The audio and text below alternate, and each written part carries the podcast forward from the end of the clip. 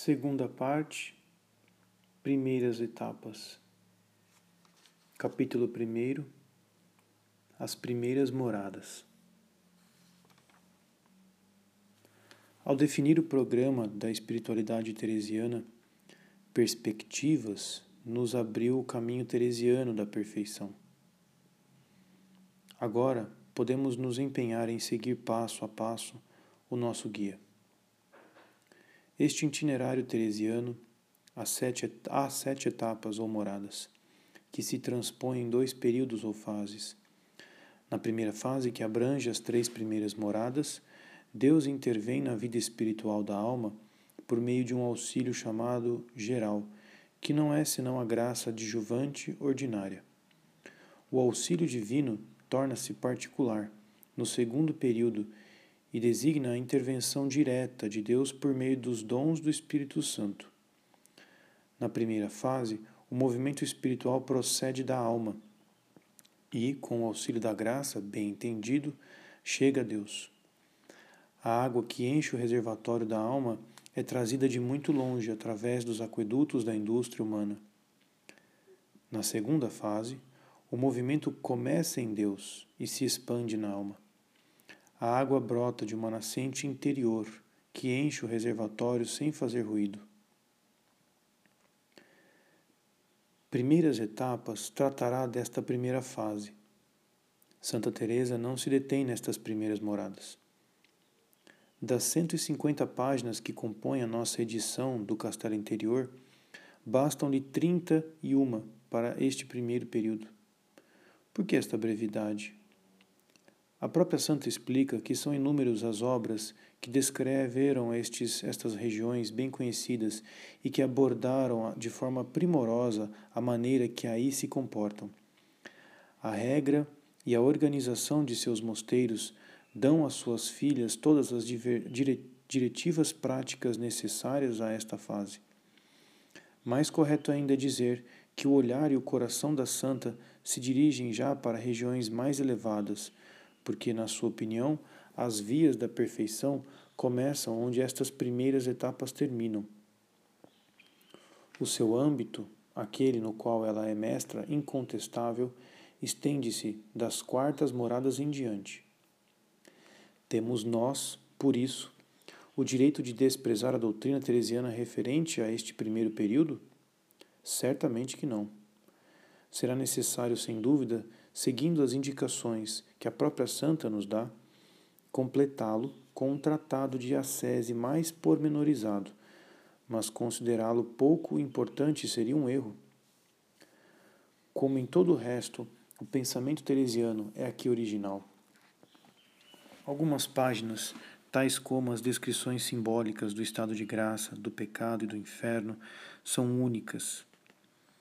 Todas elas são preciosas, porque nos dão a verdadeira perspectiva da vida espiritual e nela nos mantém. A meta final, Deus ao qual é preciso atingir, está aí, constantemente presente. Nestas páginas fica sublinhada a importância dos primeiros esforços mas eles são apenas os primeiros de uma demorada luta e de uma longa caminhada. É preciso, desde o início, estar decidido a ir até o fim, ainda que se tenha que morrer no caminho. Seria uma tentação perigosa o contentar-se com as primeiras vitórias, que não são mais que sucessos parciais, ou então o empreender aquele andar de sapos, afogando-se em detalhes exteriores, os quais fariam esquecer a meta que é beber na nascente de água viva, o próprio Deus. Desde as primeiras páginas do livro das Moradas, Santa Teresa se revela tal qual é. Afirma os grandes desejos de sua grande alma e revela-se como a mestra que orienta rumo ao vértice. Se ela deixa os outros a outros o cuidado de expor minuciosamente o que devemos fazer, expressa com energia com que espírito e com que vigor devemos conduzir estes primeiros combates, e para qual meta luminosa e distante já é preciso orientá-los.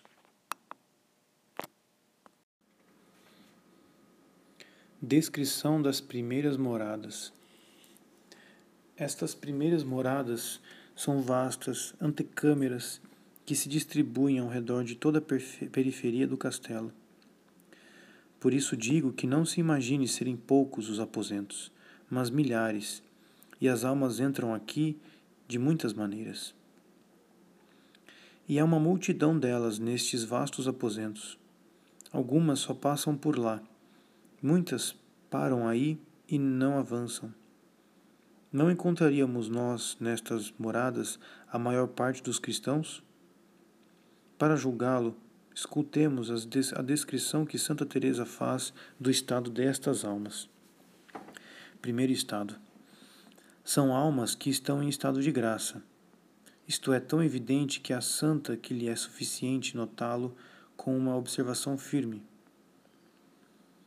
Assim como ao falar dos que estão em pecado mortal, dizíamos quão negras e de mau odor são suas águas, assim aqui Embora Deus nos livre, isto não passa de comparação, pois não se trata do mesmo caso daqueles. Só se pode entrar no castelo em estado de graça, porque apenas a graça permite estabelecer com Deus esta relação de amizade que é a oração e a vida espiritual. Segundo estado.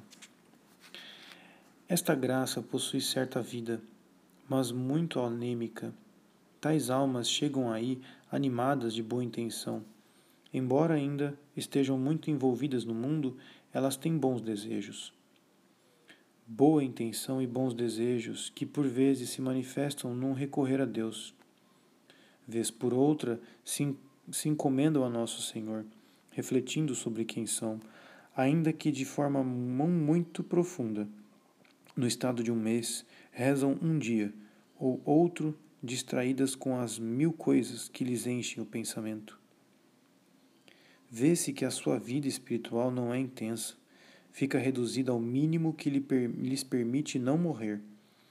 Na verdade, não diz Santo Afonso Maria de Ligório que o mínimo vital da caridade para não sucumbir de inanição é fazer pelo menos um ato por mês? Nestas primeiras moradas, a vida sobrenatural gravita ao redor deste mínimo. Terceiro estado. O que impede que o fermento da vida cristã se desenvolva nelas?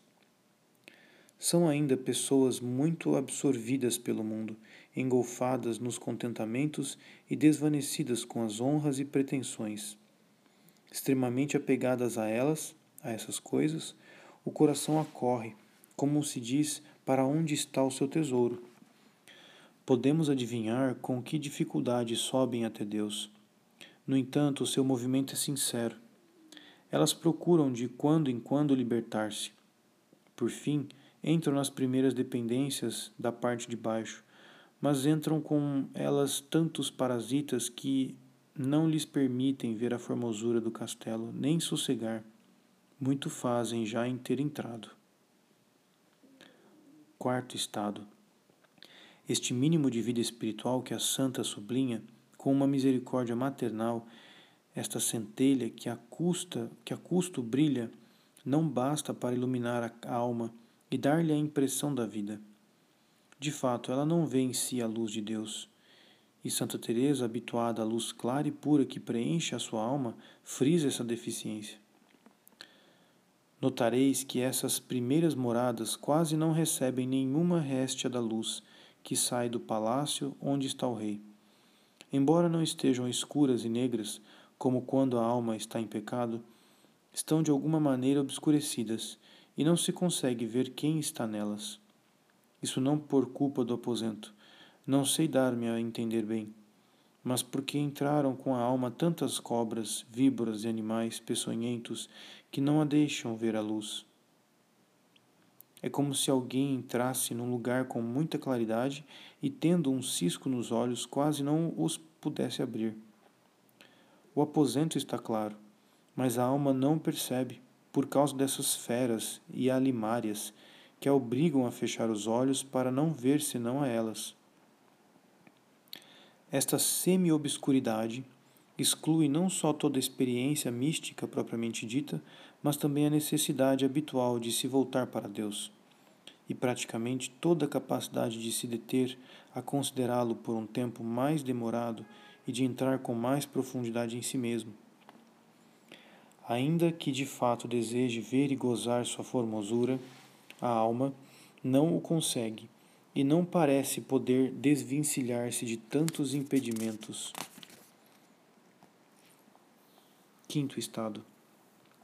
Nesta semi-obscuridade, nos tropeços destas primeiras moradas, criados pelos transbordar do, das, das tendências e, da, e pela liberdade que lhes é deixada, os demônios encontram na alma um terreno favorável à sua ação tenebrosa.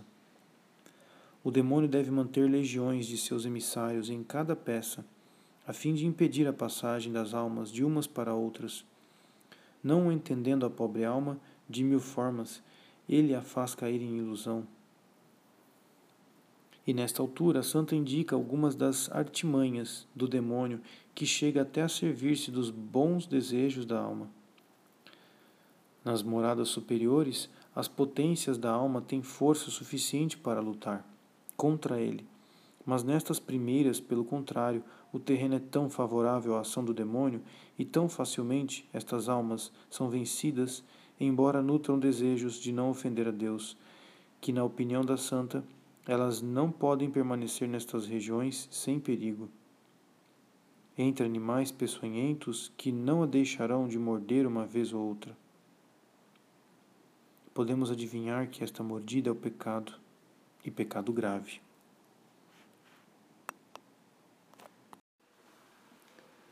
O pecado mortal. Este receio de ver as almas caírem em pecado mortal parece perseguir Santa Teresa, quando descreve as primeiras moradas. Com efeito, como poderia sentir a alma tão perto do precipício e não tremer como uma mãe por causa dela? Nem sequer terminou a descrição do estado da alma nestas primeiras moradas e já fala do pecado mortal. Queria inspirar temor a ele para que os evitassem. Conheço uma pessoa a quem Nosso Senhor quis mostrar como fica uma alma quando comete um pecado mortal. Diz ela que, se se entendesse o que significa isso, ninguém seria capaz de pecar, ainda que tivesse de submeter-se aos, aos maiores sofrimentos para fugir das ocasiões. E assim quis essa pessoa que todos o entendessem. Também nós conhecemos esta pessoa. Trata-se da própria Santa Teresa como dão testemunho seus outros escritores, seus outros escritos. Utilizará então sua experiência mística para nos dar uma descrição tão precisa e tão metafórica do pecado mortal que tanto os teólogos como os poetas estarão satisfeitos e onde todos poderão se deparar com o horror de cometê-lo. Antes de tudo, eis aqui o estado da alma não há treva tão tenebrosa, nem coisa tão escura e negra que se lhe compare. Nos dos que estão em pecado mortal, quão negras e de mau odor são suas águas. Como explicar esta escuridão e esta fealdade? Basta dizer que o próprio sol, que lhe dava à alma tanto resplendor e formosura, se encontra ainda no centro da alma, mas é como se isso não acontecesse de fato, sublinha Santa, Deus continua presente na alma. Ela não poderia subsistir sem esta presença ativa de Deus, que continua a sustentá-la. Admito que realmente é assim quando a alma não está em graça, e não por falta do sol da justiça, que está nela dando-lhe o ser, mas por ela se mostrar incapacitada de receber a luz. Aquele sol resplandecente que está no centro da alma, não perde seu resplendor e formosura. Ele continua sempre dentro dela, e nada pode tirar-lhe o brilho. Logo, Deus não é diretamente atingido pelo pecado. O pecado não afeta senão as relações da alma com Deus. Apenas a alma sofre os danos essenciais. Criados por Deus, devemos retornar para Deus. Deus é nosso fim. Retornando para Ele pelo caminho que determinou para nós, cumprimos Sua vontade e damos-lhes glória, ao mesmo tempo em que encontraremos a felicidade. Este caminho nos é indicado pelas obrigações gerais ou pelos preceitos particulares que nos são impostos. Através da obediência, a alma mantém sua orientação e segue sua caminhada rumo a Deus. Com a face voltada para Ele, dele recebe sua luz, seu calor e sua vida. Quando, pelo contrário, deliberada e voluntariamente, a alma se recusa a obedecer a Deus para satisfazer uma paixão e buscar um bem particular, ela não está mais orientada para ele. O pecado que então comete é constituído por esta escolha voluntária e a atitude de afastamento que daí resulta, pela qual se prefere um bem particular a Deus. Enquanto a alma, pela contrição e pelo firme propósito, não tiver se retratado de sua atitude de pecado e não tiver retornado para Deus, permanecerá privada de todos os proveitos espirituais que lhe asseguram sua orientação e sua união com Ele. Estas simples noções nos mostram a exatidão e a riqueza da descrição teresiana.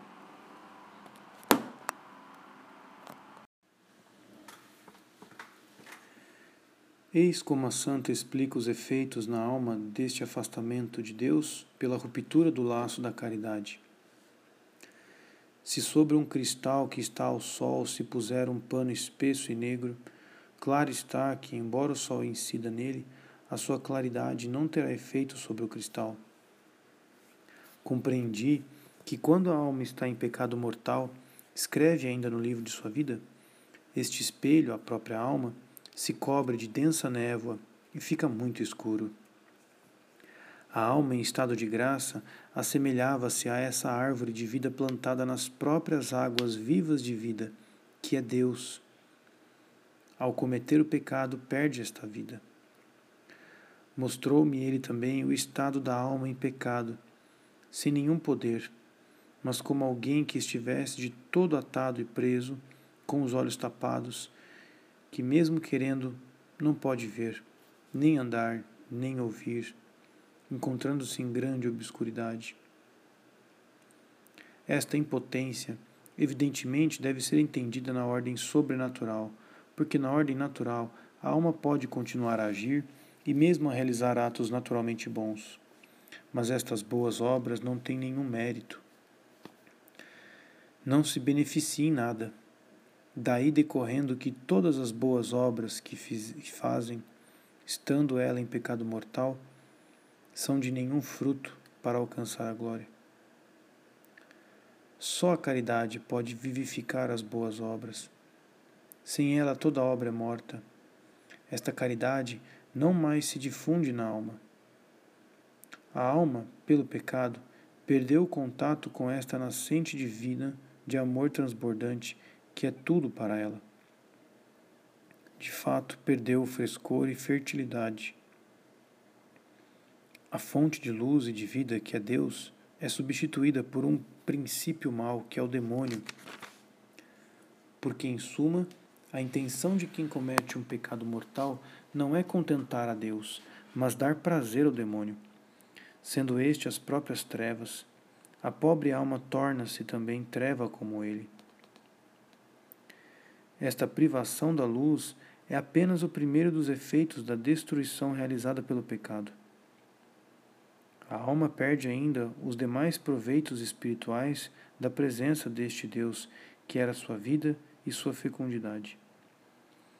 Morta para a vida sobrenatural, está condenada por seu estado e uma esterilidade completa.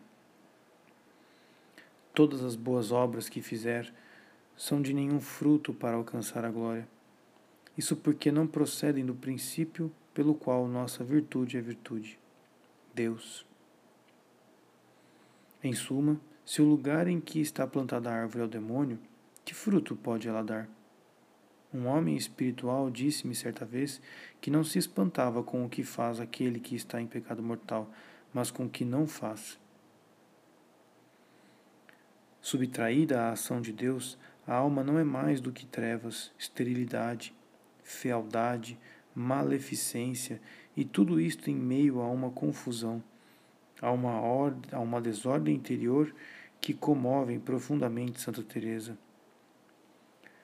Como ficam os pobres aposentos do castelo, como se perturbam os sentidos, isto é, a gente que aí vive, e as potências, que são os guardas, os mordomos ou mestres salas, com que cegueira e incompetência desempenham suas funções.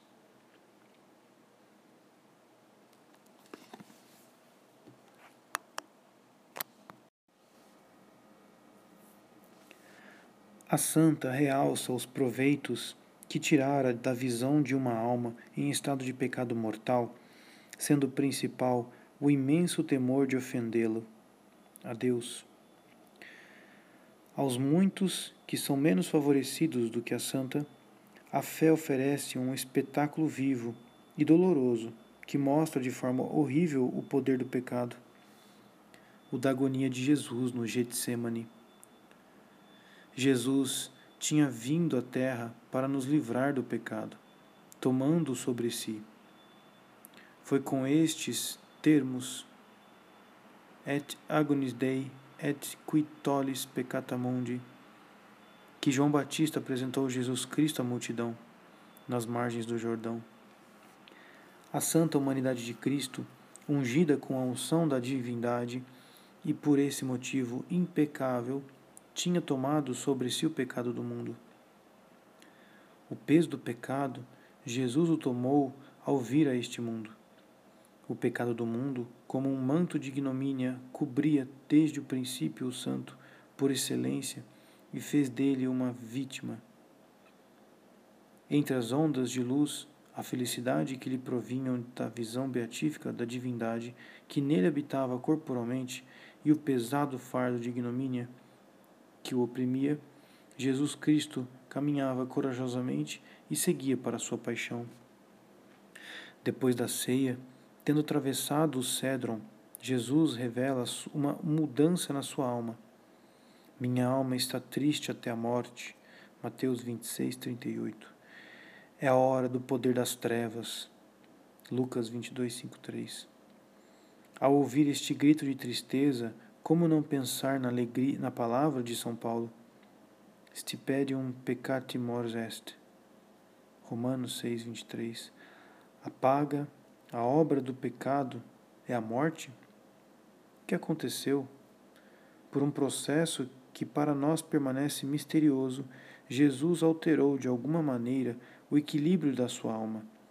Permitiu as ondas do pecado, contidas pelo efúvios da visão, que transbordassem em sua alma e que cumprissem aí sua obra de destruição com todo o seu poder. Os sentidos, assim, são invadidos. As faculdades da alma, inteligência e vontade ficam envolvidas. Em Cristo nada poderia se macular, mas ele pôde sofrer e morrer. Esta humanidade santa vai tornar-se o terreno de encontro das duas maiores forças que existem: aquela da divindade que o santifica e aquela do pecado do mundo, de todos os tempos. É o inferno que lança o ataque ao céu, para nele derramar suas trevas, seu ódio e sua morte, para poder dimensionar o sofrimento de Cristo, sua repugnância, suas trevas, o peso do ódio que suporta, seria preciso medir a distância que separa a sua santidade do pecado, cujas ondas destruidoras o invadem. O sofrimento reside no contraste e no vigor com que estas forças se estreitam, sendo a santidade passiva e parecendo que só o ódio tem o direito de lutar e de, de destruir. É a hora do poder das trevas. Jesus, que tinha levado o peso da divindade sem fraquejar, cai por terra, geme e derrama seu um suor de sangue sob o peso do pecado. Uma humanidade teria sucumbido se Deus não lhe tivesse enviado um anjo para sustentá-lo e assegurar-lhe a força necessária para atravessar todas as etapas do seu sacrifício. O drama do Getsemane revela o poder destruidor do pecado de forma mais eloquente que todos os discursos e de todas as visões.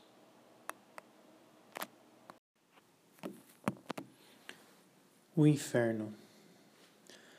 Mas o pecado que foi vencido por Cristo também o pode ser por nós, enquanto estamos na terra, pois apesar do espesso véu que o recobre, a alma ainda é capaz de fruir de sua majestade, assim como o cristal pode refletir o resplendor do sol. Basta que recupere a caridade por meio de uma confissão humilde ou por um ato de amor e imediatamente estará sob a influência do sol divino que dá vida, luz e beleza. Mas se a morte separa do corpo uma alma ainda manchada pelo pecado, esta não mais poderá tirar o piche desse cristal. Por conseguinte, a alma permanece eternamente fixa na atitude de afastamento de Deus.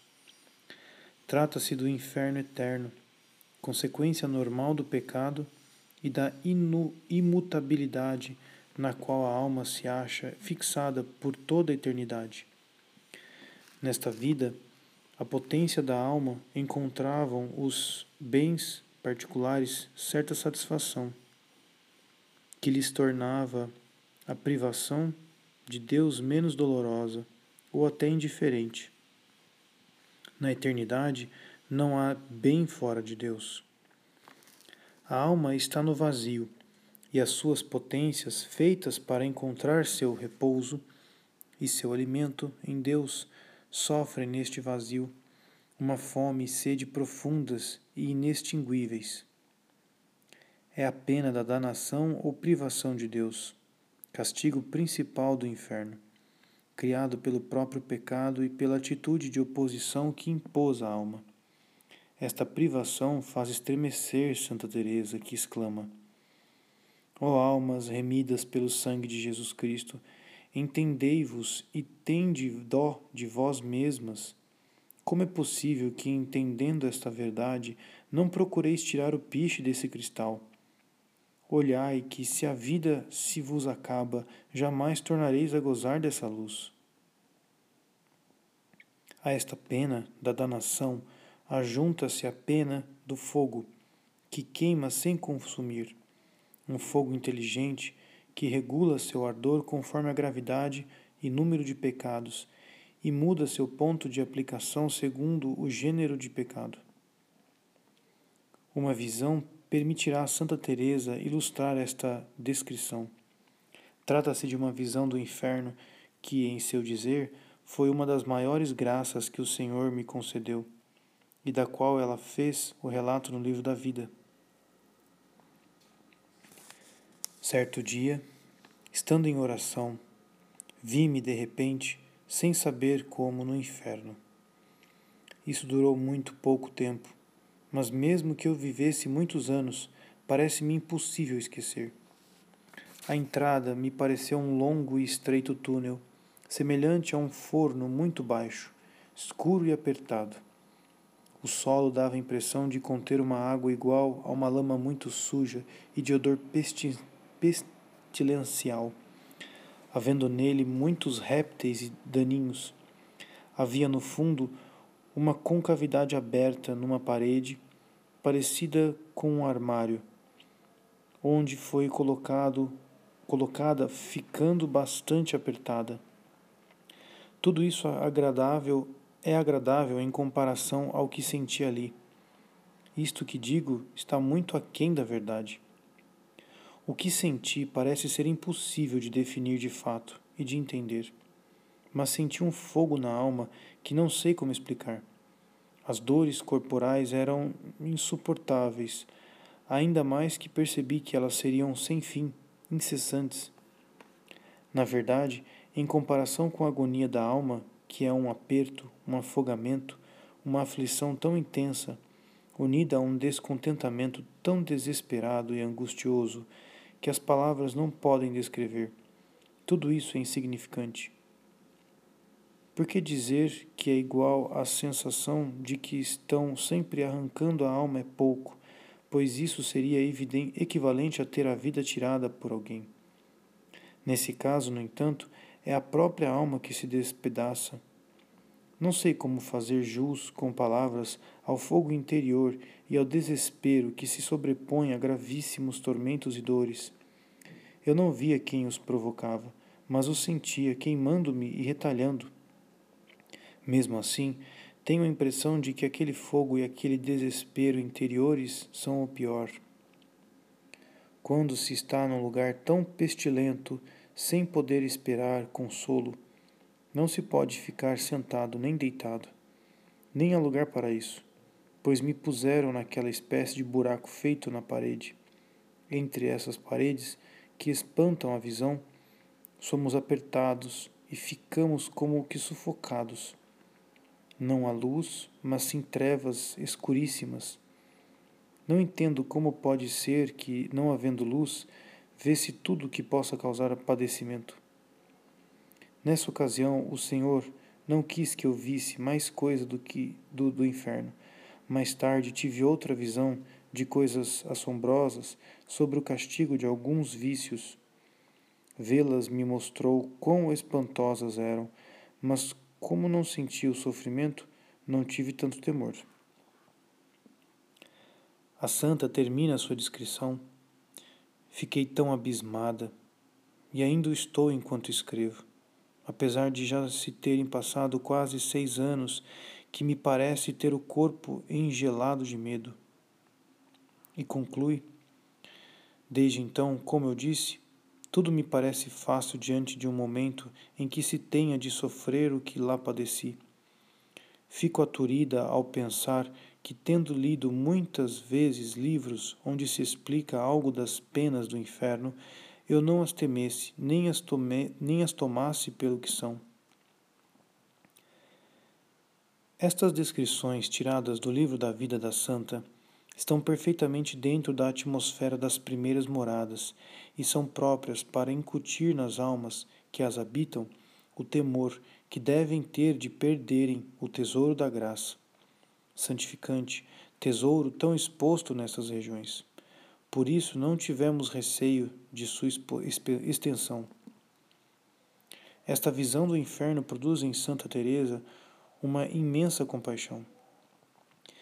Isso também criou em mim uma grande compaixão pelas muitas almas que se condenam e intensos ímpetos de salvar almas, pois tenho a impressão de que para livrar uma só delas de aflição tão grande, vou voluntariamente enfrentaria muitas mortes. Quão maior não será o nosso desassossego diante dessa dor que não se acaba, infligida a tantas almas que o demônio leva consigo a cada dia.